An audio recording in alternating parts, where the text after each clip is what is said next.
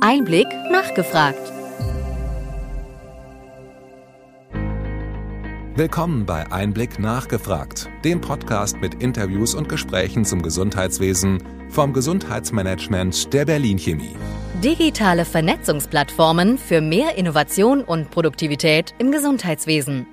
Fachjournalist und Einblickredakteur Christoph Nitz spricht mit dem Digital Health-Experten Carsten Knöppler über die Studie zum produktiven Einsatz von digitalen Plattformen und Versorgungsangeboten. Carsten Knöppler ist Geschäftsführer der F-Beta GmbH Berlin. Seine Schwerpunkte sind die Beratung im Gesundheitswesen zu Themen wie Gesundheits- und Versorgungsmanagement, Gesundheits-IT. Knöppler ist seit fast zwei Jahrzehnten an der Schnittstelle zwischen Wissenschaft, Beratung und Management im Gesundheitswesen aktiv.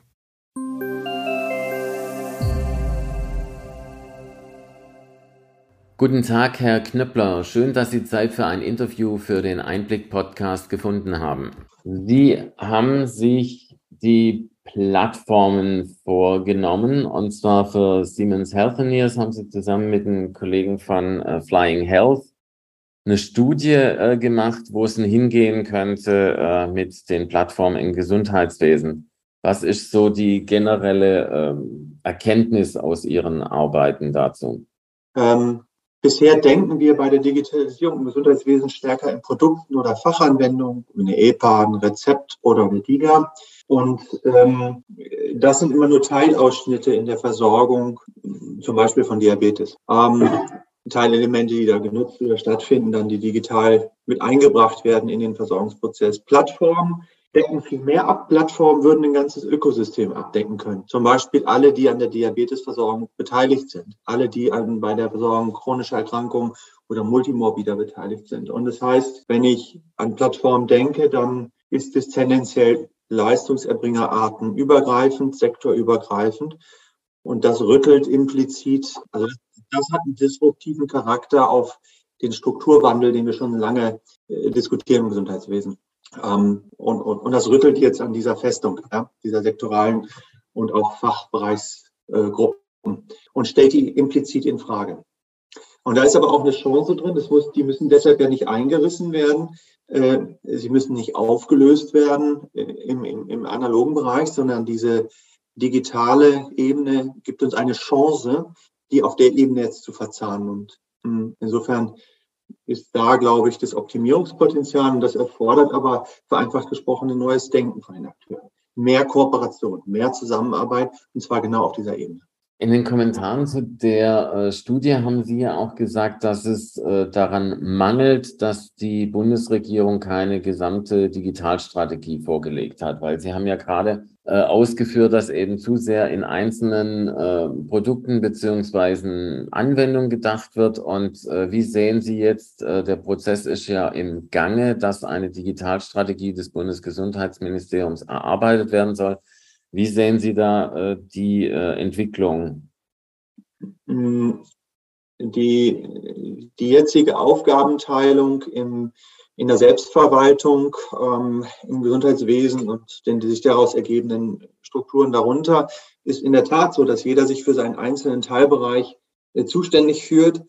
Aber wenn, wenn wir uns jetzt die Frage stellen würden, wer ist denn für die Gesamtdiabetesversorgung in Deutschland verantwortlich oder solche übergreifenden Fragen, ähm, dann gibt es diese Zuständigkeit nicht wirklich irgendwo. Ja? Ähm, also wir würden diese Person nicht finden oder diese Rolle in dem Sinne nicht hart finden.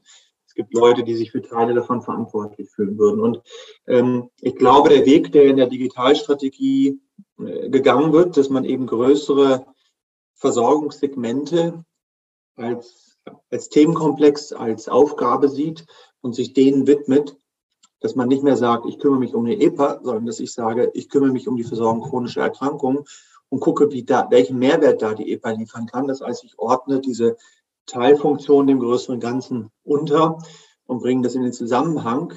Das ist das, was es mehr braucht. Ich glaube, in den Sessions der Digitalstrategie, wo wir dabei waren, sind diese, äh, diese Ansätze auch, dieses, dieses Denken jetzt äh, mit drin. Und ich glaube, das sollte man unbedingt weiter äh, ausprägen ähm, so dass ich mir nicht die Frage stelle, was bringt eine EPA, sondern dass ich mir die Frage stelle, wenn ich Diabetes versorgen will, welchen Nutzen bringt das E-Rezept, eine EPA, äh, eine Terminvergabe, eine DIGA, ein, ein, ein Disease Management Programm und Selektivverträge in Summe? Wie, wie produktiv sind diese Elemente in Summe miteinander, um Versorgung zu verbessern? Und diese, diese, diese Diskussionsraum, den gibt es in Deutschland so nicht, wo das bezogen auf einzelne Versorgungsthemen oder größere Versorgungsbereiche mal diskutiert wird.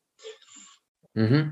Sie haben für die Studie äh, 100 Plattformen unter die Lupe genommen. Und was sind denn dort, äh, sagen wir mal, Plattformen, die schon funktionieren? Also man hört ja von Dr. Lipp oder auch von anderen Sachen. Was ist äh, Ihre Erkenntnis? Was funktioniert denn bisher schon?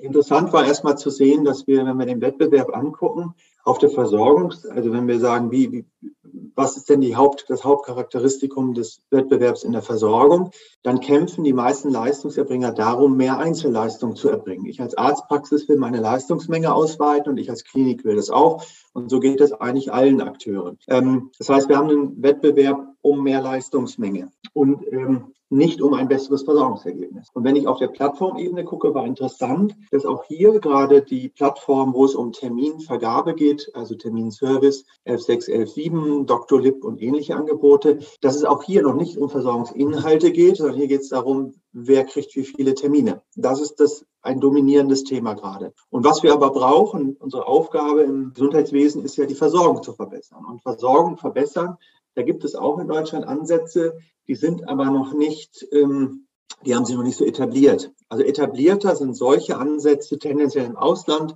wie zum Beispiel äh, das Beispiel Babylon Health in, in UK, wo wirklich Versorgungsprozesse besser organisiert werden über Plattformen. Ne? Also ähnlich wie wir das hier vor 20 Jahren für die Disease Management Programme eingeführt haben, dass eine, ein strukturiertes Programm in IT-Systeme gegossen wird. Die Technologie, die wir in Deutschland dafür nutzen, ist jetzt sehr alt bei den DMPs, halt 15 Jahre alt, aber immerhin. Äh, und ähm, solche Ansätze braucht es mehr, damit ich das, was ich konzeptionell in einer Leitlinie drin habe und dann adaptiere auf einen Patienten, dass ich das irgendwo abbilden kann, damit bei komplexeren Fällen eben auch eine bessere Koordination erfolgen kann. Ja?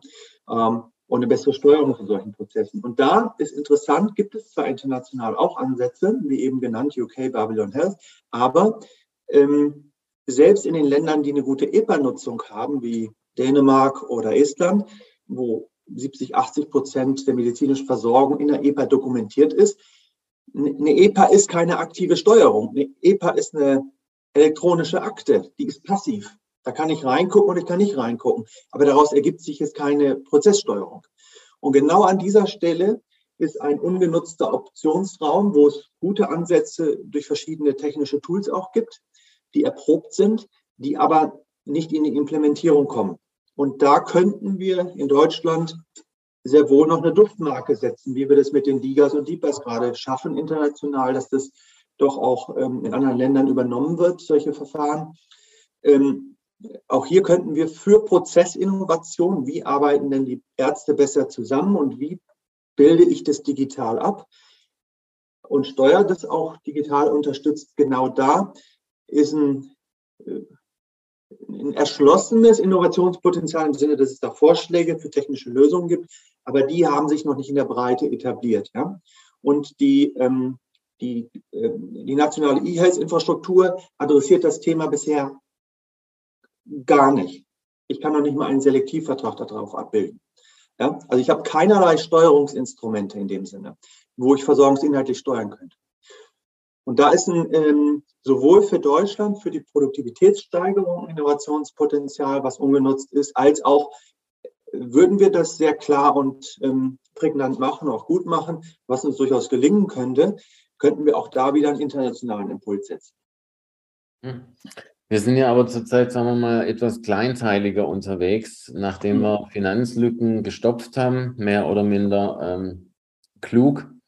Äh, ist ja eins der Themen zum Beispiel, wie kann man ein E-Rezept äh, transportieren? Und äh, da kam jetzt äh, auch das Detail zum Tragen, dass die Krankenkassen die PIN nur auf Anforderung verschicken. Also will sagen, wir haben sehr viele, sehr kleinteilige äh, ähm, digitale Baustellen derzeit und äh, bei äh, Ärztinnen Apothekerin und ähm, Patientin ist insgesamt so ein Frust. Also es funktioniert alles nicht. Es wird überall entweder der Datenschutz oder die technische äh, Unmöglichkeit äh, in den Raum geschoben. Also wo sehen Sie eigentlich die Chance, diesen gordonischen Knoten zu durchschlagen? Weil eine neue Umfrage von Bitkom und Hartmann Bund hat ja ergeben, dass die Ärztinnen äh, durchaus der Digitalisierung positiv gegenüberstehen und dass sie äh, zu mehr als 75 Prozent Chancen in der Digitalisierung sehen. Also Herr Knöppler, wo sehen Sie die Möglichkeit, äh,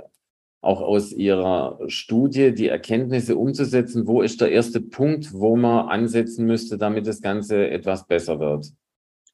Es gibt, es gibt Erfolgsfaktoren, die bekannt sind, was es braucht, um Plattformen erfolgreich zu machen. Und wenn man die durchgeht, vereinfacht gesprochen kann man sagen, wir haben, wenn man die Erfolgsfaktoren anguckt, in Deutschland genau das Gegenteil gemacht. Wir haben keine, keine dieser Erfolgsfaktoren angewendet sozusagen. Das fand ich sehr spannend in der Analyse. Ähm, und ich, ich will drei Themen dabei herauspicken. Das erste ist, kann ich, wenn ich eine Plattform nutze, als Arzt zum Beispiel, verbessert sich dann mein ärztliches Handeln gegenüber dem Patienten in irgendeiner Art und Weise. Dass es einfacher läuft, dass ich mehr Qualität biete oder ähnliches. Wo, was wird dann besser? Und äh, und kann ich das selber gestalten? Also kann ich über der TI, über die TI zum Beispiel oder andere Plattformen, kann ich meinen Service wirklich verbessern?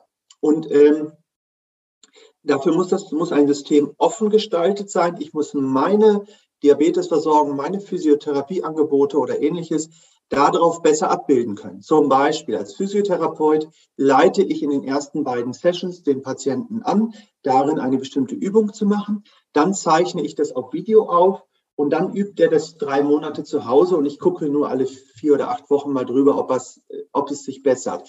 Das heißt, ich kann eine hybride Leistung erbringen aus, ähm, aus einer persönlichen Anleitung und persönlichen Korrektur, dann eigenständiges Üben, was er durch meine Anleitung über Video nutzt.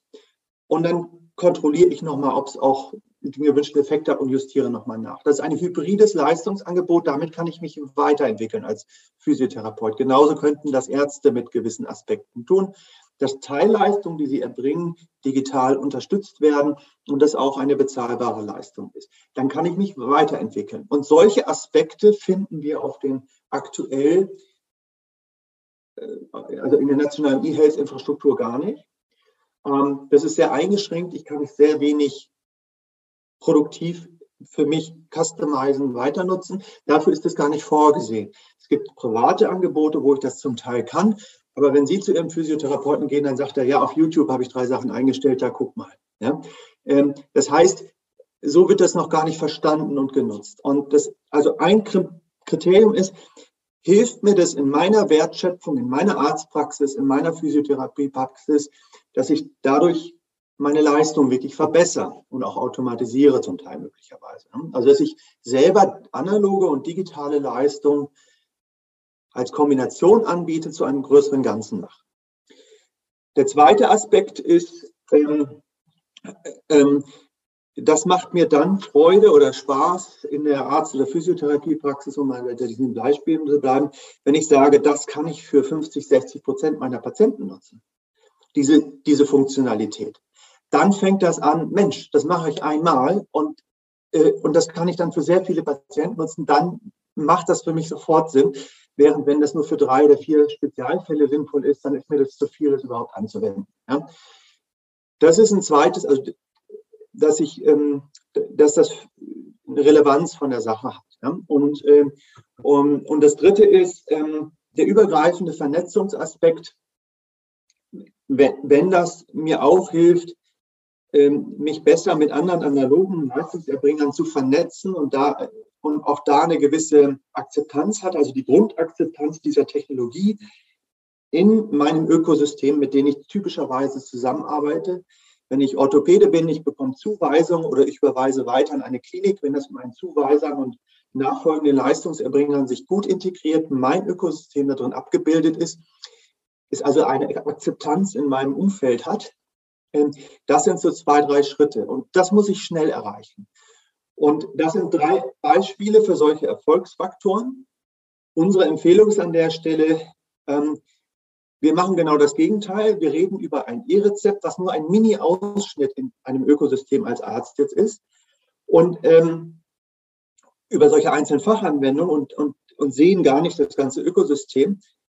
Unsere Empfehlung ist zu sagen, es wäre wichtig, nicht auf eine Fachanwendung zu gucken, sondern zu sagen, wie machen wir die Diabetesversorgung in einer Region besser oder die Chronikerversorgung in einer Region holen alle Akteure, die dafür erforderlich sind, an einen Tisch. Von den Leistungserbringern über die klassischen IT-Anbieter, Primär- und Sekundärsysteme, aber auch Plattformanbieter und sagen, wir wollen jetzt in dieser Region mit diesem Themenschwerpunkt euch alle innerhalb von zwei Jahren aufs System holen, dass ihr gleich, dass erstens gute Mehrwerte da sind, dass ihr euch weiterentwickeln könnt, zweitens eine schnelle Erschließung von euch allen aufs System erfolgt. Es macht nur Sinn, wenn alle das nutzen. Ähm, und durch solche, durch solche Initiativen glauben wir, dass, ähm, dass man schneller auf, auf eine hohe Akzeptanz kommt, wie zum Beispiel 80 Prozent, die ähm, das BMG und die Gematik sich jetzt vorgenommen haben für die EPA. Das erreiche ich nicht, wenn ich sage, nutzt nur die EPA. Da muss ich sagen, es ist nicht toll, ein Segelschiff zu haben, man muss sagen, ich will in die Bahamas segeln. Ja? Äh, also ich, welches Versorgungsziel habe ich denn? Und dafür hole ich alles zusammen, was es braucht. Und da braucht es regionale Zusammenschlüsse, die auch eine gewisse Größe haben. Ähm, da muss ich über Populationen von zwei bis fünf Millionen Versicherten reden. Da muss ich zwei, drei, 4.000 Hausen Fachärzte dabei haben, eine Reihe Kliniken. Da muss ich in größeren Dimensionen denken, weil erst dann lohnt sich Technologie und so eine Initiative. Und dieses Verständnis, hm, dass man so größere Ökosysteme reinholt auf so Plattformen, äh, dieses Verständnis, dass man das so managen, managen muss, ist zu wenig vorhanden. Ähm, was wünschen Sie sich äh, als gute Nachricht in der Digitalisierung im Gesundheitswesen für das Jahr 2023? Also was wäre für Sie eine gute Nachricht für das kommende Jahr, äh, worüber Sie sich freuen würden? Ich glaube, äh, wenn wir an den Gedanken gerade andocken, äh, dann wäre das total wichtig, ähm, äh, dass vom BMG ein Impuls ausgeht. Wie könnte der aussehen? Dass es ein motivierendes Ziel ist, zum Beispiel zu sagen, mit dem Versorgungsschwerpunkt versuchen wir jetzt in der und der Region ähm, ähm, die nationale E-Health-Infrastruktur und daneben stehende privatwirtschaftlich organisierte Plattformen und auch Gigas ähm, äh, äh, ähm, zu fokussieren und auf eine zu einem größeren Ganzen zusammenzufügen. Ja, und wir wollen auch die relevanten Akteure da zusammenbringen.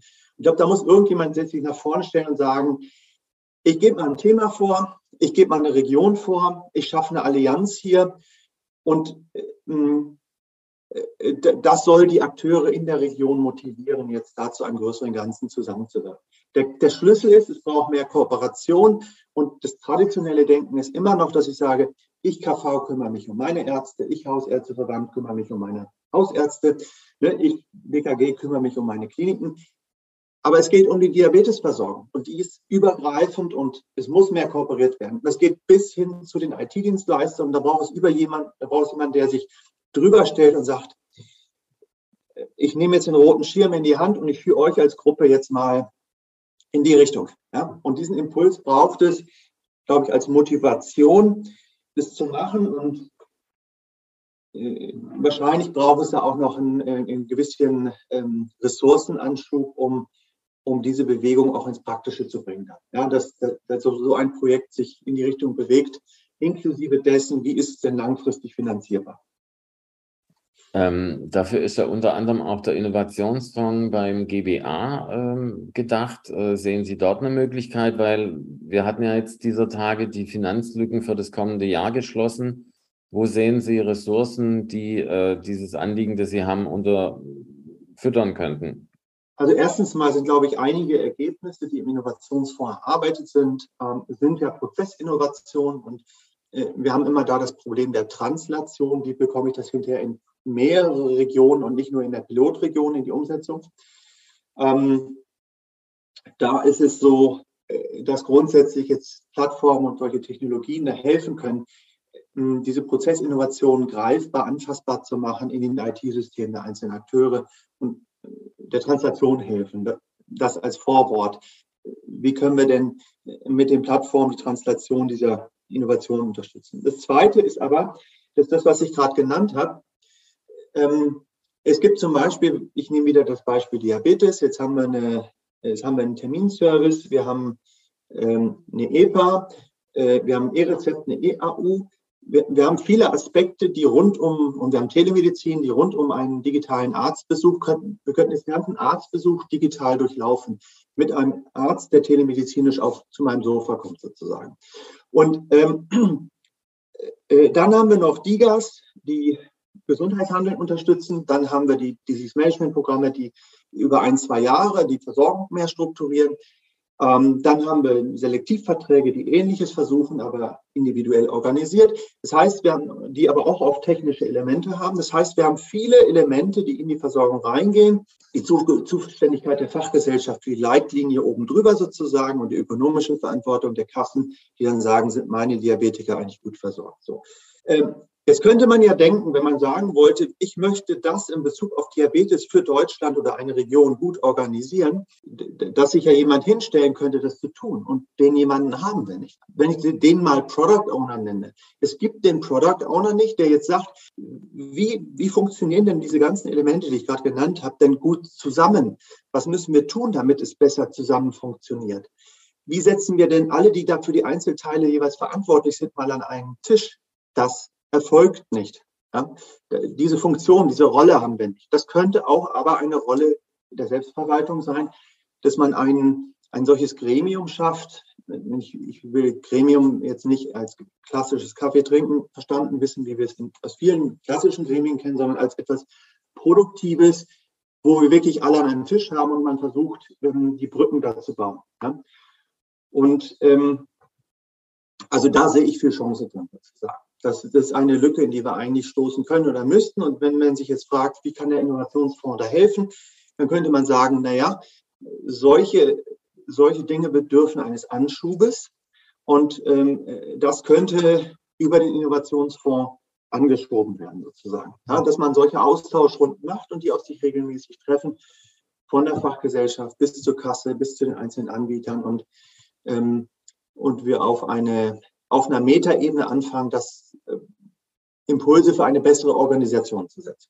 Herr Knöppler, vielen Dank. Äh, Kooperation, mehr Kooperation ist gefordert und ähm, ja, ich hoffe, dass diese Botschaft von Ihnen und äh, auch aus der Studie, die Sie gemeinsam mit Flying Health erarbeitet haben, dass die äh, ankommt und dass äh, das Gesundheitswesen und die Digitalisierung in demselben sich zum Besseren entwickeln. Ich danke auch.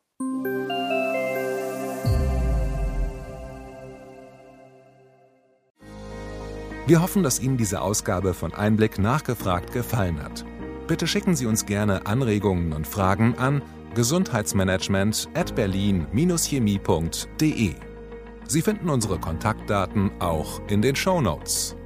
Wir empfehlen Ihnen für den schnellen Überblick der Trends im Gesundheitswesen unseren wöchentlichen Einblick-Podcast sowie unseren Einblick-Newsletter. Alles im Netz unter einblick-newsletter.de.